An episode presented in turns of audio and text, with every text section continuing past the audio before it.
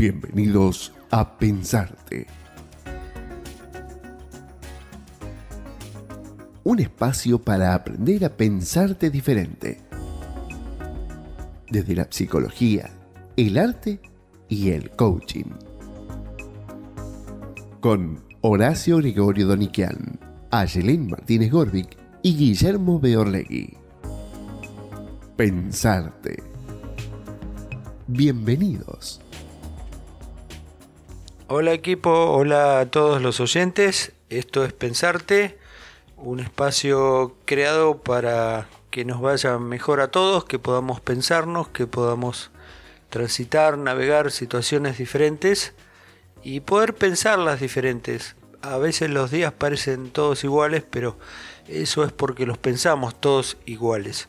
Así que desde aquí vamos a tratar de brindar herramientas para que podamos pensarnos diferentes y tener mayor objetividad en nuestra toma de decisiones y en nuestro disfrutar del día a día. ¿Cómo estás Guille? ¿Cómo estás Aye? Hola, ¿todo bien? ¿Cómo están del otro lado? Espero que bien. Bienvenidos. Eh, voy a arrancar agradeciendo todos los comentarios en las redes que nos dejan día a día sobre los podcasts anteriores, así que bueno, espero que tengamos devoluciones de este también. El día de hoy les traemos un tema que seguramente todos habrán escuchado. La palabra tóxico, tóxica. Seguramente lo habrán leído por ahí o han escuchado que alguien lo ha mencionado para dirigirse a alguna persona. El día de hoy vamos a trabajar un poquitito de esto, pero vamos a preguntarle al especialista de qué se trata. Yo no comenzaría por la palabra tóxico porque es muy amplio y creo que se usa para, para muchas cuestiones esta palabra. Vamos a tratar de meternos un poquito en diferentes tipos de personalidad, que hay miles y miles de páginas de definiciones, pero vamos a hacer un resumen más básico que lo vamos a tomar del psicoanálisis. Para el psicoanálisis hay tres tipos de personalidad básica. Está la personalidad neurótica, que sería lo que llamamos una personalidad normal. ¿Por qué lo definimos como normal? A las tres personalidades que vamos a nombrar se van a ordenar en torno a la ley. Para vivir en sociedad nosotros tenemos leyes. Neurótico es o neurótica es la persona que acepta, cumple y hace cumplir las leyes. Después tenemos la, psicosis. En el caso de la psicosis, eh, no, la persona, la personalidad psicótica no puede incorporar la ley. Quizás sí puede respetar o, o reproducir algún tipo de cuestión que esté ligada a la ley, pero no incorpora el espíritu de la ley en sí. Y después tenemos la personalidad perversa. El perverso entiende perfectamente la ley, pero la utiliza exclusivamente para sí y la utiliza para eh, manipular a los demás.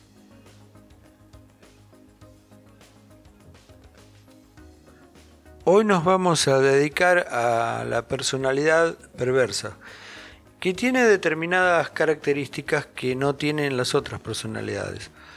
Por ejemplo, el perverso no tiene empatía, o sea, no le duele lo que le pasa a otro, la empatía es esa característica que tenemos eh, los seres humanos de poder saber lo que le pasa al otro, de poder ponernos en los zapatos del otro. No sé si en este caso, por ejemplo, a Guillermo se le volcara el termo y se quemara un brazo, tanto a Yelén como yo frunciríamos el ceño porque sentiríamos cómo él se está quemando. Esto al perverso o a la perversa no le pasa. Y es un rasgo muy característico porque no está ni enterado de lo que le pasa al otro. Entonces esto le da una particularidad, le da un, poder de, no poner límite en su actuar. Digamos, el, el perverso no sabe que el otro sufre.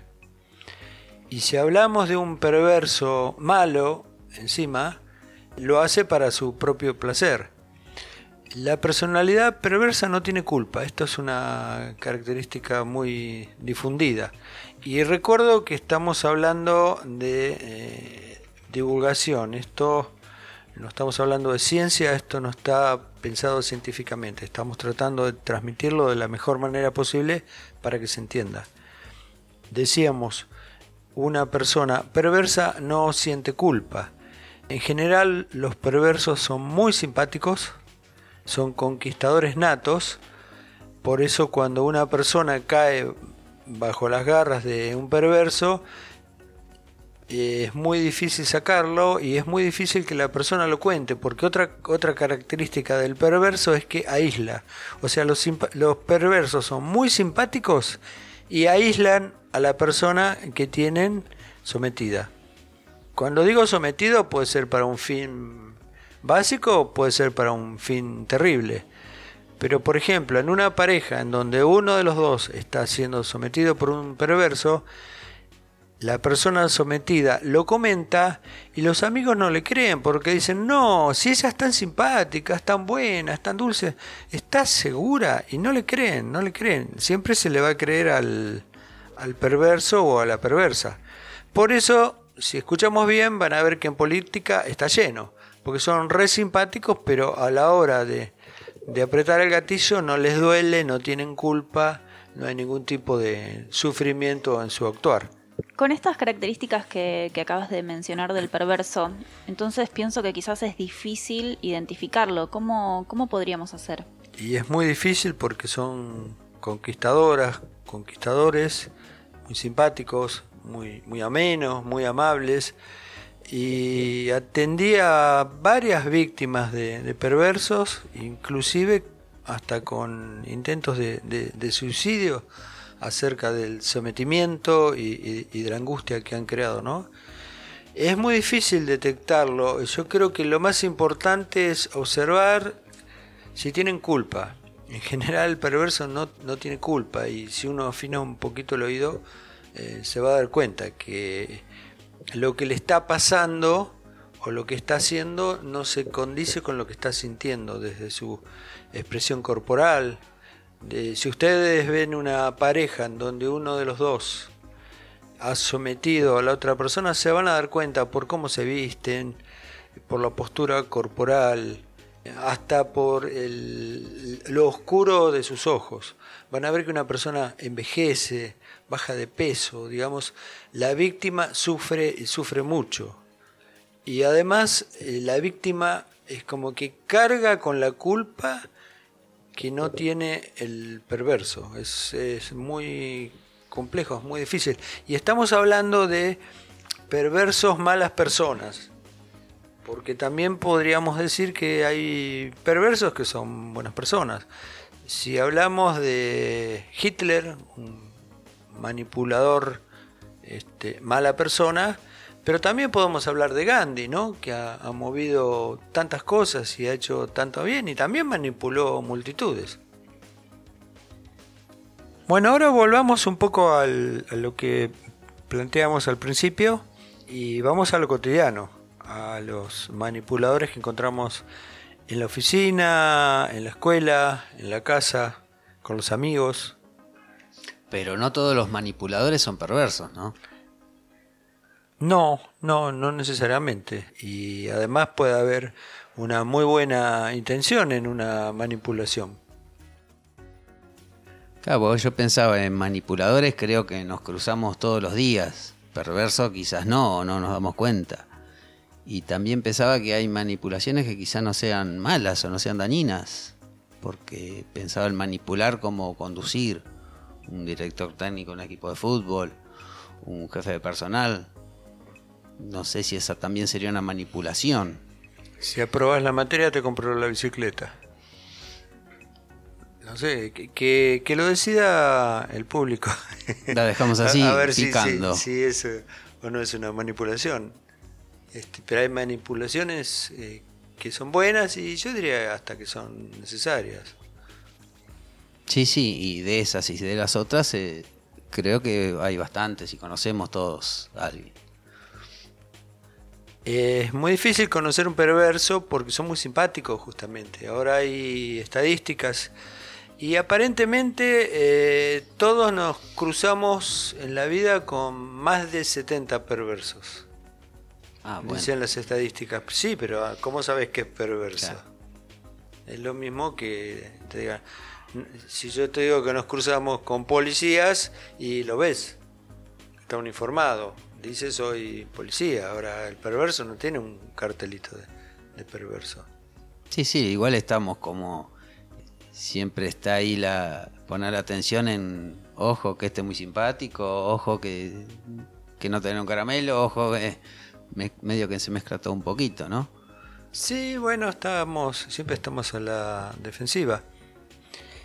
Y hablamos de, de gente tóxica y fíjense que hay una, una emoción, ¿se acuerdan cuando hablamos de emociones? Que es el asco. Sí. ¿eh? Y el asco tiene que ver con lo tóxico. Eh, ¿Qué hacemos nosotros con una persona que consideramos tóxica? La, nos resulta repulsiva, la repelemos. ¿m? Y un manipulador es un tóxico un poco más refinado quizás. Pero Ayelen, vos tenés ahí algunas cosas interesantes sobre manipulación. Si nos querés contar. Sí, yo lo que estuve pensando, ¿no? Que todos tenemos quizás un costadito tóxico, un momento tóxico.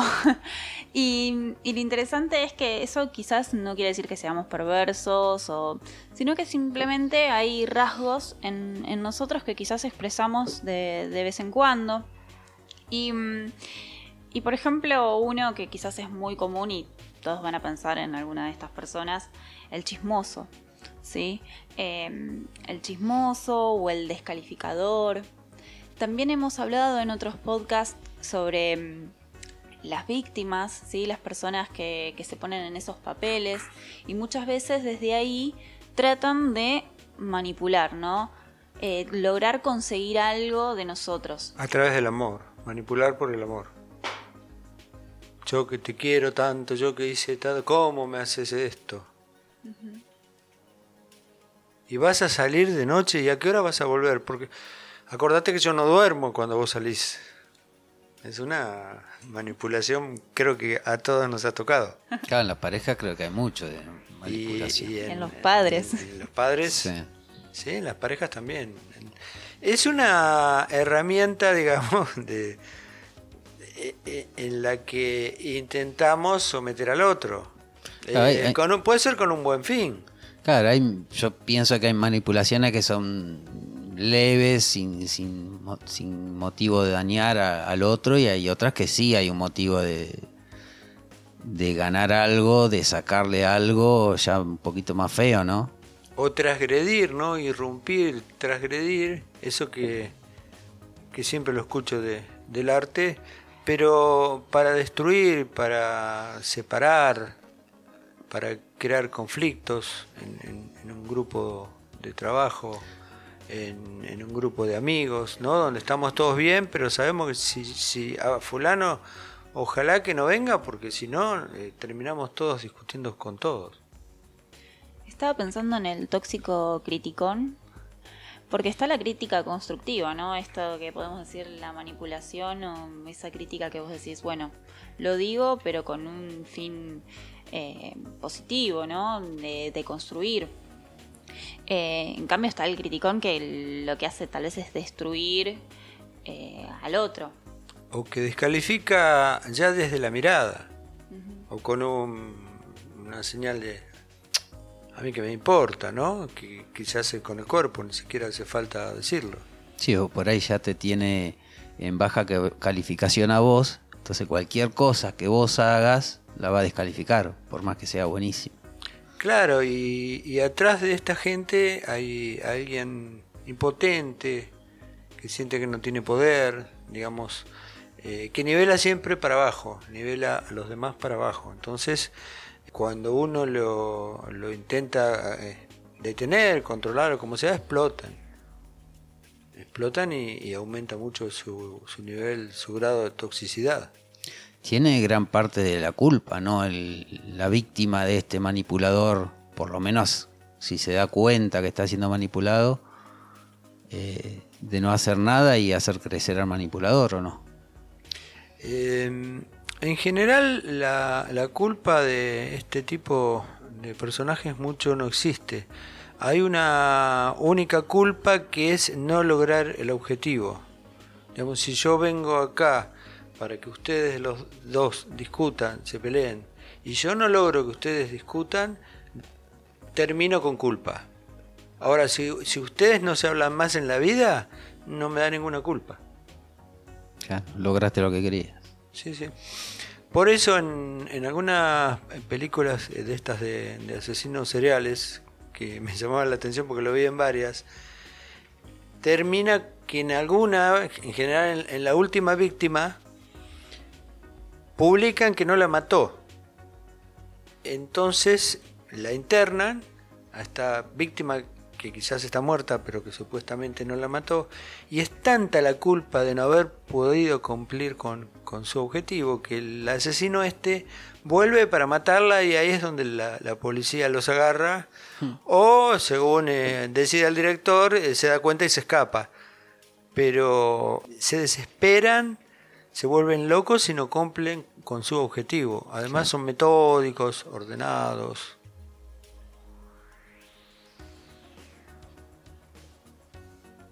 Acá en silencio escuchando hablar a mis compañeros, dos cosas me hicieron ruido. Una es la de la película, ¿no? Porque estábamos como con un ejemplo más cotidiano y salimos con el asesino. Estamos manipulando. Así parece, ¿no? Eh, y, el, y la segunda cosita que me hizo ruido fue esto de- del caso de, la víctima de la manipulación. Hay cierta responsabilidad o no, porque pienso en un ejemplo quizás muy extremo, ¿no? Otra vez, eh, eh, una persona X que está sufriendo, no sé, violencia doméstica y hay responsabilidad en esta víctima. Sí, no. Sabes que cuando yo lo estaba diciendo me estaba haciendo ruido también. ¿Qué opinas, Horacio?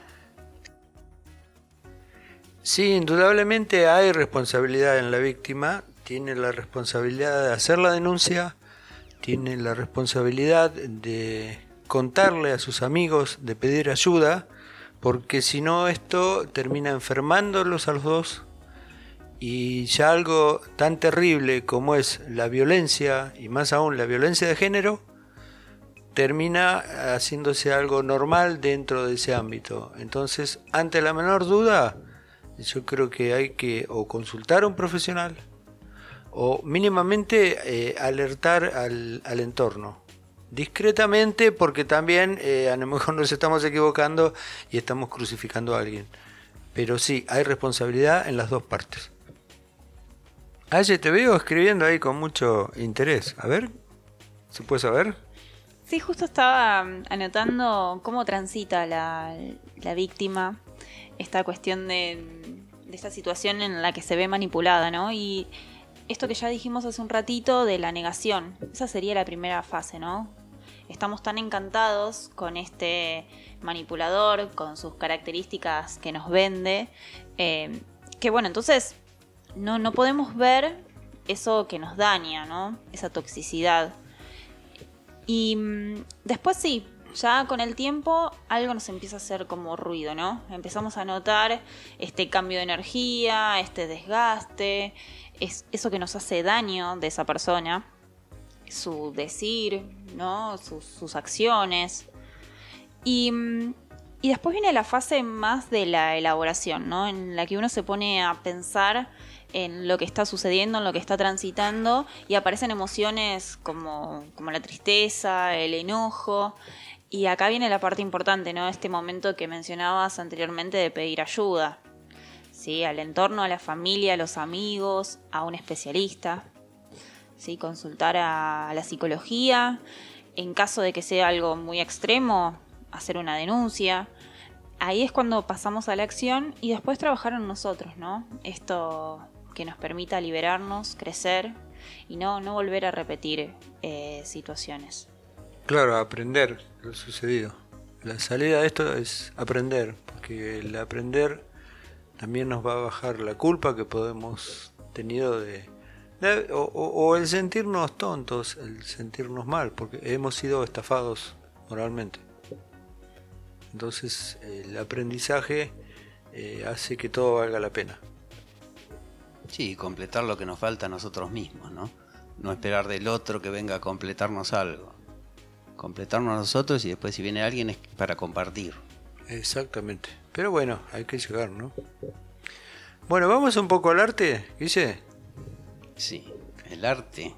El arte, el arte, porque, bueno, a mí, como saben, me, me gusta mucho la, la, fotografía y siempre nos decían, este, nos daban fotos muy chatas, muy eh, estándares y decían, no, hasta que no aprendan las reglas no las van a poder transgredir. ¿Sí? Y esta palabra, el arte, la transgresión, es, es como que siempre está en la calle, siempre está dando vuelta. ¿Cómo, cómo, cómo lo ves vos? ¿Cómo lo explicás? Desde una ley, desde una norma y desde una transgresión. ¿Qué es lo que hace? ¿Qué es lo que intenta el arte? Sí, el arte es transgresión, es crear otra realidad de una realidad que, que querés expresarte. Pero en esto de la manipulación, lo que yo veo, que también se mezcla con el arte, cuando el arte se transforma en marketing, deja de ser arte para pasar a, para pasar a ser algo manipulador. Claro, para manipular compradores, posibles compradores. Y bueno, un gran manipulador disfrazado de arte es la televisión. Claro, internet, cada cartelito. Sí, sí, repetitivamente, siempre con las mismas cosas, creando modas. Y en muchos programas está disfrazado de arte, programas artísticos que lo único que hacen es manipularnos. Sí, sí. Las copas son de, los platos son Sí, sí, sí, de, sí, sí. Todo, todo el tiempo. Y me bajo una app gratis, pero el costo es que cada vez que la voy a usar tengo que poner que sí o que no, una publicidad Sí, sí, o hay una un encuesta. bombardeo constante. O sea, lo gratis eh, no es gratis, es no te cobro en dinero, te cobro en vida, te cobro en tiempo. Sí. ¿no? Que, que particular eh, transgresión del arte, pero de, de una manera manipuladora. Porque Sí, sí, después está la, sí. la transgresión, que es lo que atraviesa y hace transparente algo que hasta ahora no hemos podido ver. ¿no? Que es la función, creo que de mostrar del Exacto. arte, ¿no? De, de- de pararse en otro. en Habría otro que sacarse la careta. Cuando es marketing es marketing y que no lo llamen arte. Claro, pero vendríamos menos. Sí. Porque le estaríamos avisando, ojo que te voy a vender algo. Claro, y levantamos la defensa. En Claro. cambio, con el arte decimos, ah, ahora acá la voy a pasar bien. Ah. Y, y mezclo el pasar bien con comprar determinado producto. Y dicho todo esto, nos vamos a un bloque a escuchar un poquitito de música y luego volvemos con los tips de pensarte.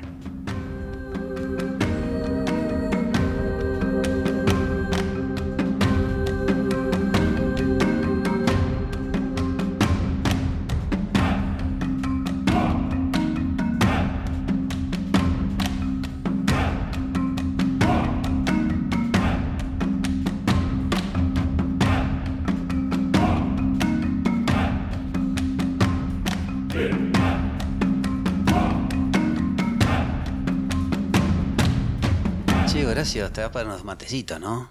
Sí, aparte viste que parece que está lloviendo, está justo. Está llovinando, estaría Creo que hay buenísimo. unos bizcochitos, sí. Uh, qué bueno. Pero lo que único que no hay es agua caliente, tenemos- así que va a estar difícil. Uh, yo estuve laburando todo el día. Cuatro camiones me bajé. Oye, a vos que te salen tan lindo, vos que le das la temperatura justita al agua. Sí, decime. ¿No traes el termito con agua y nos tomamos unos matecitos con Horacio? Bueno, dale, ahora voy. Por favor, dale. vos- Fíjate, allá está en la, en la cocina, en la, en la parte del fondo. Buenísimo. Dale, dale, gracias. Bueno, vamos con los tips entonces. El primero sería buscar adentro de uno y trabajarlo para que eso que el manipulador te daba para sacarte otra cosa, lo consigas por vos mismo. Es lo que hablábamos hoy de, de no buscar en el otro que nos complete. Nosotros tenemos que completarnos a nosotros mismos y después el otro, si, si viene, que venga a compartir. Siempre nos enseñaron esto de la media naranja. Che, pero no está Aye, pará un poco. Pero fue a hacer mate, no, está todo bien. Fue a hacer mate ¿Sí? y se está recontenta, le encanta hacer mate. Sí, pero eh, ¿no le va a leer ella eso? Y es lo que. Pero lo hace siempre, ¿entendés? Y Sí, nosotros. ah, está, pero bueno, ¿por qué no le avisaste? No, no, yo, yo leo todos los tips y después viene ella a dar el saludo final y listo. Eh, Sí, sí, pero claro. Guille, no, a mí me parece que... Pero no escuchaste que, yo, pero no escuchaste que yo le dije que a vos te sale re bien. Que, Sí, yo escuché, Que me encanta no cómo lo hace. Se fue, pobre. ¿Por qué no le avisás que lo querés hacer vos y lo haces? Porque no me hubiese dejado, así la convencí de una forma linda, ¿entendés? Ah, ella va a estar contenta, ¿crees? Claro, porque, se, le si se fue recontenta. los porque- tips. No, pero eso capaz que no se da cuenta, o capaz que sí, pero se fue contenta porque yo le dije que lo hace ¿Y bien. cómo te sentís haciéndole esto a ella? Re bien. ¿Por qué? Porque estoy leyendo los tips, yo lo quería hacer y lo hace ¿Y siempre por qué no le pediste que, que quería leer los tips? Porque me pareció, más- yo la convencí así, es más piola, ¿entendés? No, no es más piola, Guille. ¿No es más piola? No, Ahora- nada. No sé. Volví con el mate. Buenísimo, gracias, oye, te pasaste. Bueno, ya nos vamos allá, así que nos vamos a tomar mate porque Guille hizo Eh, todo. Yo empecé, como vos estabas ocupada, empecé con los tips. No sé si vos Ah, querés bueno. seguir con el segundo. Yo dije el primero nomás, ¿eh? Veo que me esperaron. Sí, sí, no tengas problema. ¿Querés un matecito? Dale, bueno. Dale, seguí, seguí con el segundo que yo cambio la yerba. Horacio, me siento un poco manipulada, ¿puede ser? Eh, ¿Un poco? Agradecemos a Guille, como siempre, sus interpretaciones. Acá nos reímos y la verdad nos la pasamos muy bien, nos divertimos mucho. Pero el agua está perfecta. Sí, acá tenemos entonces un ejemplo en donde Guillermo hizo A para conseguir B. O sea, él quería leer y como es algo que siempre lo hace Aye, se sacó a Aye de encima, eh, halagándola, diciéndole que ella hace bien, que lo hace lindo, que lo hace rico. Entonces, Ayelen con su mejor intención, con toda su bondad, se fue contenta y Guillermo abusó de su bondad. Esto es el, el ejemplo A Sin que habíamos dicho antes. Claro, y sin ninguna culpa. Y encima discutiendo y además me quiso comprometer a mí. Sí. Eh, o sea, me, me quiso poner eh, de No cómplice. te prendiste. Me quiso poner de cómplice de su, de su manejo asqueroso. bueno, muchas gracias, Guille, por el Un placer. Genio total. Bueno, entonces ahora sí, retomo el segundo tip. ¿Cómo manejarse con un manipulador?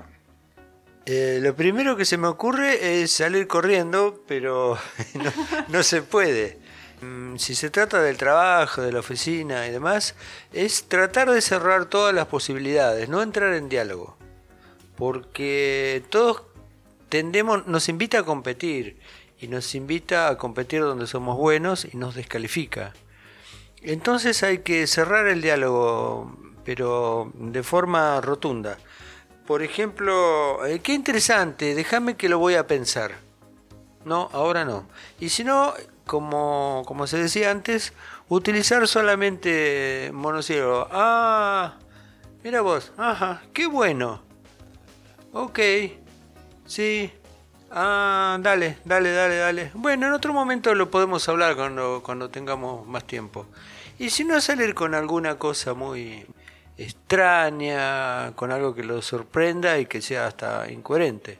No por mucho manejar amanece más temprano, por ejemplo. Claro, con el humor podría ser también, ¿no? Claro. No, porque ahí ya estamos entrando en diálogo.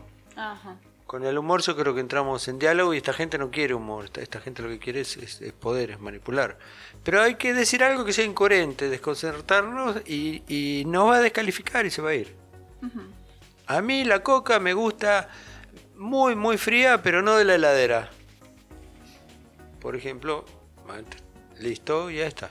Y responda lo que responda, bueno, qué bárbaro, déjamelo pensar, qué interesante. Listo. ¿Por qué te parece interesante? No sé, me sonó lindo. Sonó lindo. Me parece celeste, como lo dijiste. Me parece eh, de color rosado, así como lo, vos lo planteás. Es un color que a mí me encanta. Claro, otro te dice, ves que sos un tarado. Sí, bueno, pero no entré en diálogo. No entré en diálogo, ¿sí? Porque si entro en diálogo me hace enojar, eh, me hace competir.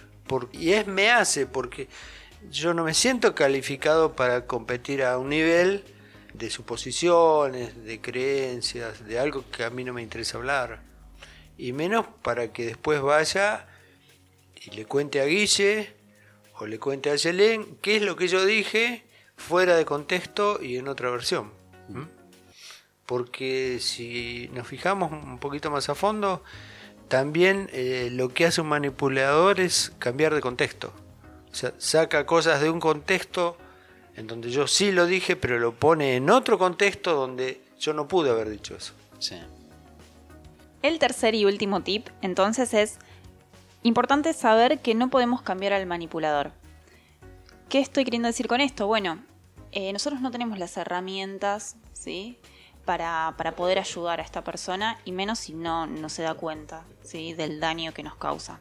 Entonces, en este caso lo mejor es consultar ¿sí? a la psicología, fundamental. Em, también es importante ¿sí? tener en cuenta eh, que las víctimas muchas veces eh, no, pueden pedir ayuda y más si están en esta fase al comienzo de, la negación. Es, muy importante ¿sí? Em, acompañar hasta que esta persona pueda eh, entrar en acción ¿no? y pedir ayuda, charlar ir a hacer una denuncia si es necesaria, ir a consultar a un especialista. Así que bueno, estar atentos a esto, acompañar y, tener en cuenta que bueno, a veces no, no tenemos las herramientas por mm, nosotros mismos, ¿sí? Para enfrentar a estas personas o para poder ayudarlas incluso. También tengamos en cuenta que hay algunas etapas de la vida en donde todos nos volvemos un poco manipuladores, como por ejemplo la adolescencia. Eh, los niños manipulan a los padres y los padres intentan manipular a los niños porque es una época muy difícil.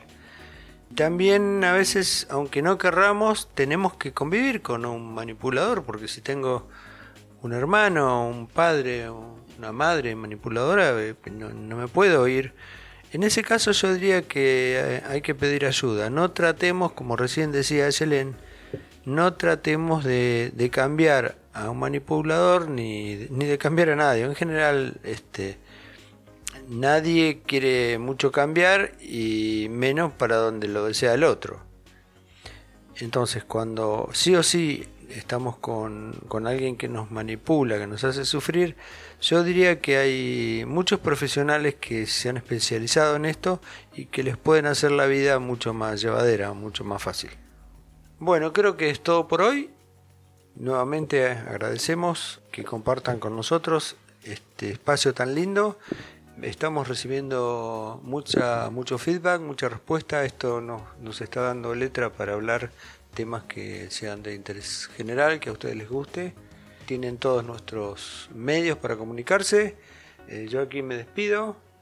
Eh, ahora nos vamos a, no sé, a cenar, a comer una picadita, alguna cosa, porque es tarde acá. Y se podría hacer algo a ella, le sale tan rico. Sí, que vaya a buscar agua para el mate. No voy a caer dos veces. Gracias a todos, nos vemos la próxima. Bueno. Adiós, nos vemos la próxima y déjennos sus mensajes, los leeremos con, con mucha atención y con mucho cariño. Y muchas gracias por escucharnos. Si llegaste hasta aquí, es porque querés ir más lejos. Envíanos tus inquietudes y propuestas al WhatsApp más 549 11 40 72 7170 o búscanos en Facebook e Instagram como Aprender a Pensarte o en nuestra página pensarte.com.ar.